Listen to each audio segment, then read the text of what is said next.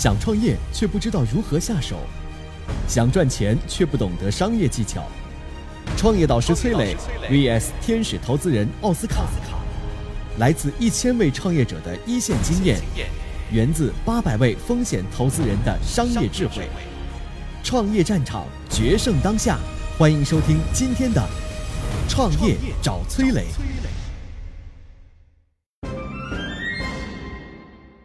话题一：为什么阿里、京东、腾讯等互联网公司都在角逐付费会员制呢？付费会员制会是未来一个趋势吗？创业者应该如何抓住机会呢？有请崔磊。崔磊，天使投资人、乐客独角兽创始人，创办了“创业找崔磊”栏目。这现在啊，有些网友是这样花钱的。因为经常在京东上买东西，为了会员折扣，他花了一百二十九块钱买了一年的会员。为了追一部比较热播的电视剧，他开通了腾讯视频的连续包月会员，每个月给腾讯十九块钱。为了在网易云音乐下载自己喜欢的歌曲，他每个月给网易十八块钱。看到阿里巴巴推出了八十八块 VIP 啊，真该叫爸爸了啊！因为连带着什么饿了么、优酷的权益，干脆八十八块钱买了一年的。被同事带动着，他又准备试试每个月二十块钱喜马拉雅的会员。你看看，互联网公司开始想着法子在用户身上收钱了，怎么搞法呢？搞个会员啊，这样不仅收到了钱，而且还提高了用户的粘性，一箭双雕。那以前的互联网都谈免费模式，为什么现在都搞付费模式了呢？好像不提供一个会员服务就落后了一步。我觉得这背后有两点原因。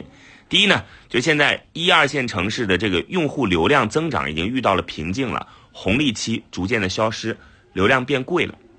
什么意思呢？就是你该获取的用户都已经获取的差不多了，这时候你再想新获取一个就很难。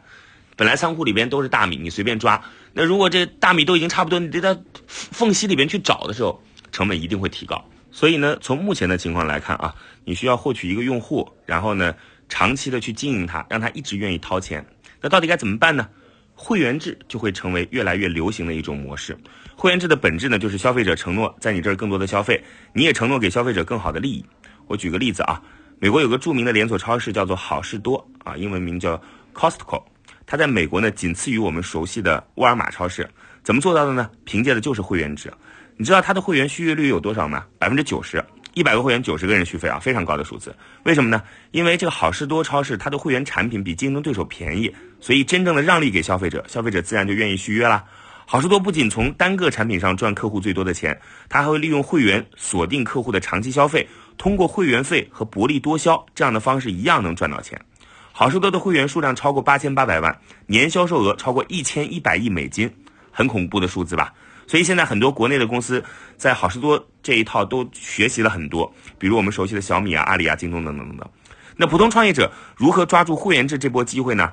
我觉得除了你自己的企业可以尝试用到会员制来锁客之外，另外呢就是帮助你认可的平台去推广他们的会员。很多平台都需要去发展会员，早期推广者的利润分成其实也很丰厚。只要你有很强的这种执行力，所需要的仅仅只是一部手机而已。那如果有这方面的一些困惑，我们可以进行深度的沟通和交流。我曾经呢跟很多创业者沟通过，发现创业者最大的痛点就是缺少资源、缺少链接。于是呢，我们创立了创业者社群“乐客独角兽”，现在啊已经有三万多人了。有人在这找到了创业机会，找到了客户、渠道商、投资人。下拉手机屏幕，在节目简介里边有我的个人微信号，我在社群等你。有请奥斯卡。奥斯卡，天使投资人，中国青年创业导师，喜马拉雅签约创业导师。大家好，我是天使投资人奥斯卡。大家有没有想过，这个付费会员制啊，最早起源于哪里？好的，它是从欧洲的俱乐部制度转化过来的。二世纪八十年代开始成为风靡欧美的商业促销形式，经历了这么多年，已经走向了成熟。我就先给大家讲两个会员制方面比较经典的案例啊，一个是国外的，一个是国内的。国外的案例呢，就是沃尔玛旗下的山姆会员店，它瞄准的就是中国中高端的八零九零后家庭，提供高品质差异化的产品，一年的会员费是两百六十块钱，而且它这个会员费是每年涨的。我记得几年前它只要收一百二左右。你知道它的会员数量有多少吗？两百二十万忠实会员，每年贡献的会员费就有数亿元，而且核心的会员续约率超过了百分之八十。二零一九年一月份，山姆会员还推出了卓越会员，增加了积分返现。啊，高端医疗、生活服务、网购免邮等等的一系列的增加内容。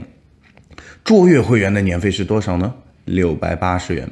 再看国内环球捕手斑马会员啊，这是环球捕手去年底推出的为中产阶级服务的会员制消费平台，就是提供出行、旅游、在线教育、金融保险、生活服务、会员商城等权益。环球捕手的斑马会员呢，超过四百万。会员消费占平台的百分之九十五，而且活跃会员每年平均的额度在两万到五万之间的消费，可以看到客单价确实不低哦。这说明了什么？我觉得啊，会员制的本质就在消费升级加上消费分级。现在来谈消费升级，要知道中国未来中等收入人群将达到五个亿，中产阶级需要更好的产品来进行服务，需要享受美好的生活，所以性价比比较高、更贴心的服务就会有越来越多的需求。那消费分级是什么意思呢？就是平台可以根据消费者的地区需求、消费能力的不同，来提高更加精细化、差异化的运营，充分挖掘出用户的潜在。在价值，让用户对你形成忠诚度和粘性。那我们来看啊，传统的玩法好像已经不满足于这些中产阶级的一些需求了。会员制呢，会成为未来的一个方向。那创业者你该怎么做呢？我的建议也有两点：用户给你的会员费啊，相当于服务费，所以你给他的商品或者服务要让他得到满足，一定要让他知道物有所值，对吧？不能仅仅停留在传统什么送积分啊、优惠折扣啊，不然的话，这还要这个会员费干嘛呢？要有区别对待。第二，付费会员的本质是经营用户，什么意思？就是服务好高价值的用户，对吧？长期的去经营维护，通过产生重复的交易行为，才能带来源源不断的利润。这是粘性，这是信任，这是可持续。付费会员是锁定消费者、留住用户的手段。如何服务好付费会员，以此来提高付费用户的消费频率和价值，将会成为付费会员的运营关键。话题二：管理者应该如何跟下属进行有效沟通呢？有请崔磊。管理者主要的角色就是沟通和协调嘛，所以具备很强的沟通能力是非常重要的。我先来讲一个我在网上看到的段子啊。有一天吃中饭的时候，谷歌的 CEO 就说：“哎，我想买摩托罗拉手机。”吃晚饭的时候，下属就说：“老大，我们已经帮你买下来了。”CEO 问：“哪个型号的？”这下属就回答：“啊，啥型号？我把所有的型号都买回来了，你挑吧。”原来下属花了一百二十五亿美元把摩托罗拉这家公司给买下来了。啊，不过这是个段子了。其实马云也有过类似的段子啊，但这个段子反映出了一个问题，什么问题呢？就是上下级之间沟通经常出现的理解障碍，怎么解决呢？我跟大家讲几个我经常使用到的沟通原则。第一呢，信息要尽量透明，什么意思啊？一个好的企业一定要做到内部信息的透明，这样才能最大程度的去降低沟通的成本。比如说啊，在谷歌，它是允许所有的员工去查公司的代码的；国外的微信。也就是 Facebook、脸书啊，它是允许每个员工都可以去查看别人的目标的。这些价值千亿美金的科技巨头这样做是为什么呢？当然是为了降低内部的这个沟通成本了。第二，多倾听，理解对方要表达的到底是什么意思。我觉得看一个人会不会沟通，就是要看他打断别人的次数，从他听人讲话的状态就可以分辨出来。你要知道啊，大部分的人实际上是不具备倾听能力的。别以为这个很简单，有科学数据表明。一个人能把别人的话听到大脑里面的输入效率多少？百分之二十。所以就是你在那啪啦啪啦啪啦讲，别人能听到就百分之二十。所以倾听的本质其实就是让你的大脑高负荷的运转，同时顺着说话人的主线进入他们的世界，理解他为什么要这么做。这种能力是要经常训练的，并不是一件很容易的事儿。第三，有反馈的沟通才是有效的沟通。当你和下属沟通完之后啊，一定要想办法拿到对方的反馈。这就是下属到底有没有听懂你说什么？这样的反馈不是拍着胸脯说啊我懂了，而是沟通完之后要让下属花时间去思考、整理思路，这样才能最终将沟通的结果做出来。比如啊，呃，我一般会要求我的员工沟通完之后总结出简单的文本，或者把刚才沟通的事情再讲一遍，这样他思考了，我也能明确的看看我刚才的沟通，我刚才跟他讲的事儿，他有没有深刻的理解，沟通的效果有没有达到。最后啊，作为一个管理者，你是不是愿意去花时间理解下属在成长方面的诉求？帮助他们梳理职业发展的路径，让他们每天都能进步一点，帮他们对抗自我的，哎，一些可能包括刚才我们提到的倾听啊，或者表达上的弱点，向他们反复传达公司的战略方向，这些都是管理者向下属沟通的关键。信息透明，多倾听，要反馈，这是我给您沟通的三个建议，希望能够帮到您。我曾经呢跟很多创业者沟通过，发现创业者最大的痛点就是缺少资源、缺少链接。于是呢，我们创立了创业者社群“乐客独角兽”，现在啊已经有三万多人了。有人在这找到了创业机会，找到了客户、渠道商、投资人。下拉手机屏幕，在节目简介里边有我的个人微信号，我在社群等你。有请奥斯卡。大家好，我是天使投资人奥斯卡。沟通啊是门艺术，也是门科学。话说有一位领导啊，带领几个下属去打保龄球，下属呢抛过去一个球，打倒了七个。作为领导呢，很可能会有两种表达：哇哦，你真厉害，一下就打倒七个，不简单哦。这种语言是激励对方听来呢会很舒服，下属的反应有可能是我下次会打得更好，对吧？还有一种呢就是说，哎呦，真糟糕，还差三个没打倒，你这怎么回事儿？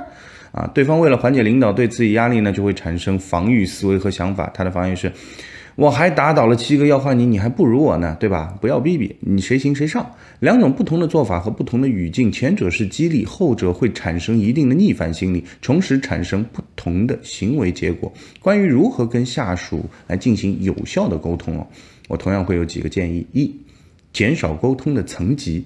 怎么说？人与人之间最常用的沟通方式就是交谈。交谈的优点是快速传递和快速反馈。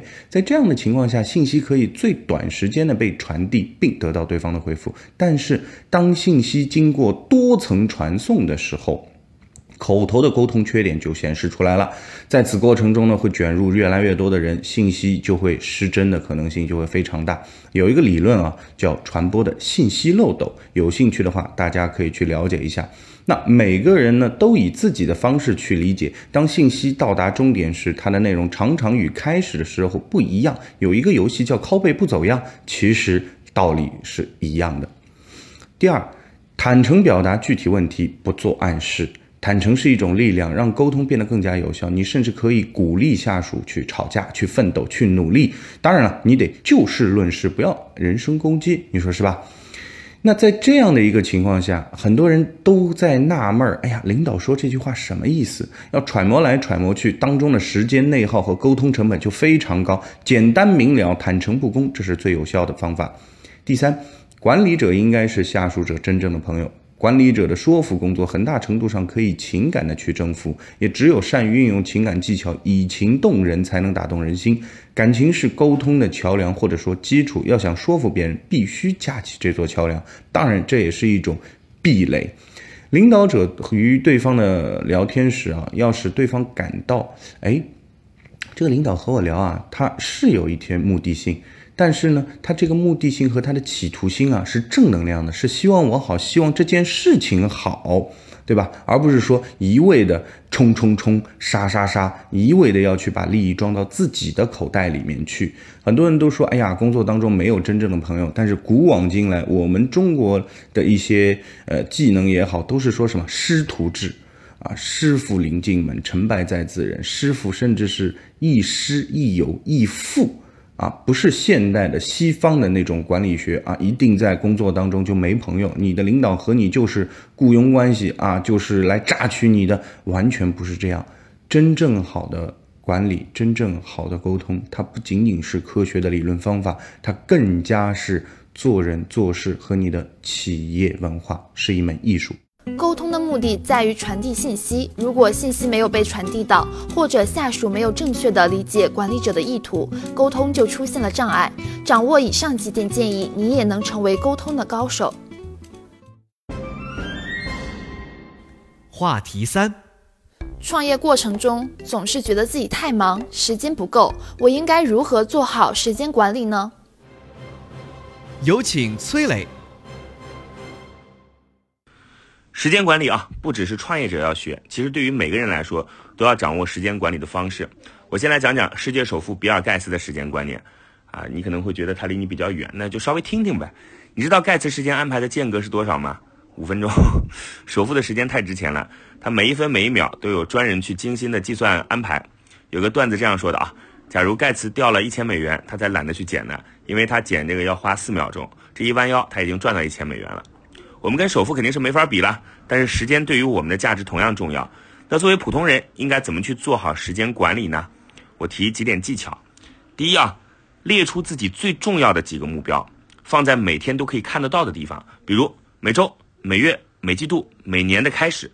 最重要的事情就是列出你的十大目标，然后对着这些目标进行排序，最终选出最重要的三个，其他七个都划掉。接下来呢，你每做的一件事情都要对照一下你的目标，看看是不是在大目标的范围内。如果不是，你就要想想这件事儿是不是你一定要做的。就拿小米的创始人雷军来举例啊。雷军在小米创业最初的半年，你知道他的时间是怎么分配的吗？他百分之八十的时间都花在找人上。那段时间他最重要的工作就是找人，其他的事儿都可以放一放。第二啊，列出自己做事情的原则，贴在你目标旁边。这个原则是什么呢？比如说你经常犯的错误，你觉得很重要的认知，你做事情的标准等等，这都是需要你定期去总结、更新、调整的。就拿我自己来说啊，跟目标关联不大的事儿，我一般不太会做；下属可以做的事儿，我一般不会做。这些都是原则。第三。多去尝试找到自己的时间规律。一个人每天有效的时间，呃，就用来工作的时间啊，其实是不多的。像你什么上个厕所啊、接个电话啊、发呆啊，在各种时间当中来进行切换啊，等等等等，这些都不是有效的时间。要知道这个思考啊，它是讲究状态的。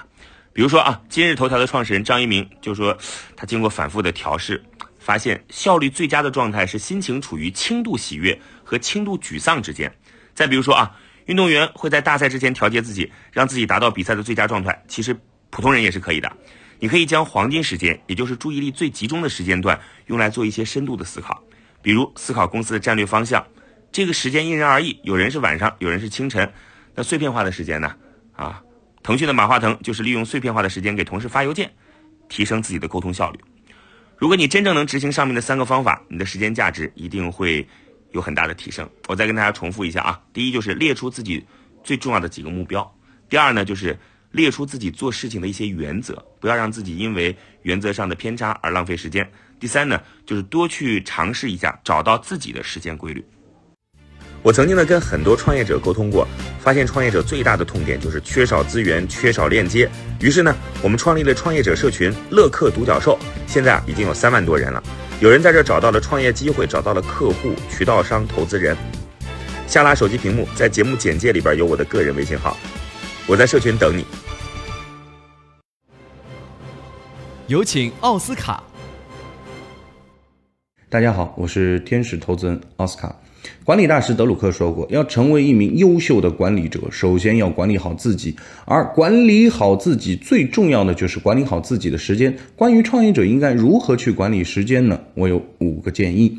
首先，目标设定。再次强调，时间管理是管理自己的行为。那么，要让自己的行为如何高效、如何有效果，前提是设定一个合理的、可靠的目标，而不是轻轻飘飘的啊，谁人都可以说，先设定一个小目标，一个亿不存在的。那其次，去了解你的时间是如何用掉的。你可以专门挑一个星期，每天记录下每三十分钟都做了一些什么，然后做一个分类。看看自己在什么时间上花了更多的时间，比如说现在我打王者荣耀，嗯，对吧？打打打打打，一打，哎呦，一两个小时过去了。或者说你刷抖音，一刷又一两个小时过去了。刷没有问题，打发泄一下也 OK，但是要有时间限度，不要一味的去放任自己。没事儿，我现在没事儿，我刷吧，啊，没事儿，我打吧，玩吧。对吧？你要看时间花去了哪儿，哪些可以压缩，哪些需要放大。第三，学会拥有猴子法则。哎，什么意思呢？有本书啊，嗯，叫《别让猴子跳回背上》。为什么领导没时间，下属没事儿做？这本书讲的就是一个简单的道理，就是你要学会拒绝，拒绝那些不是你的本职工作啊，不是你专长的事情。创业者尤其要学会啊，什么不必要的会议啊等等不要开。同时，你领导有些事情该放权的要放权，该下属去做的就下属去做，不要过多的去亲力亲为，这个不放心，那个不放心，员工这样的话也会对你不放心。最后啊，我给大家来看看国外的腾讯啊，腾讯、脸谱啊，有一些国内外的公司他们是怎么做的。像脸谱的创始人扎扎克伯格先生啊，他就讲到一些关于时间管理的小技巧，比如当你在状态啊，在状态，你的能力在线的时候啊，就多干点，不然就好好休息。啊，有时候会连续几天 状态不在线，有时候工作状态却又能活活忙忙一天十二小时甚至十六个小时，这是很正常的。再比如使用番茄工作法，选择一个待完成的任务，将番茄时间设定为二十五分钟，专注于工作，中途不允许做任何与该任务无关的事情，直到番茄时钟叮铃铃响起，休息五分钟。再继续，不要让工作无限的进行下去。小伙伴们，我讲明白了吗？第一，设定小目标，一定要设定小目标。第二，看你的时间都花在了哪里。第三，有些管理的时候要学会放权，同时呢，运用一些工具来帮助你管理时间。有效的时间管理可以让企业提高工作效率，减少管理成本，在规定时间内完成超额任务，也能让创业者不再整天忙忙碌碌，有更多时间思考更重要的事情。如果你想抓住创业机会，如果你想学会商业技巧，请继续关注《创业找崔磊》，带给你创业世界的前沿思维。明天同一时间，欢迎继续收听。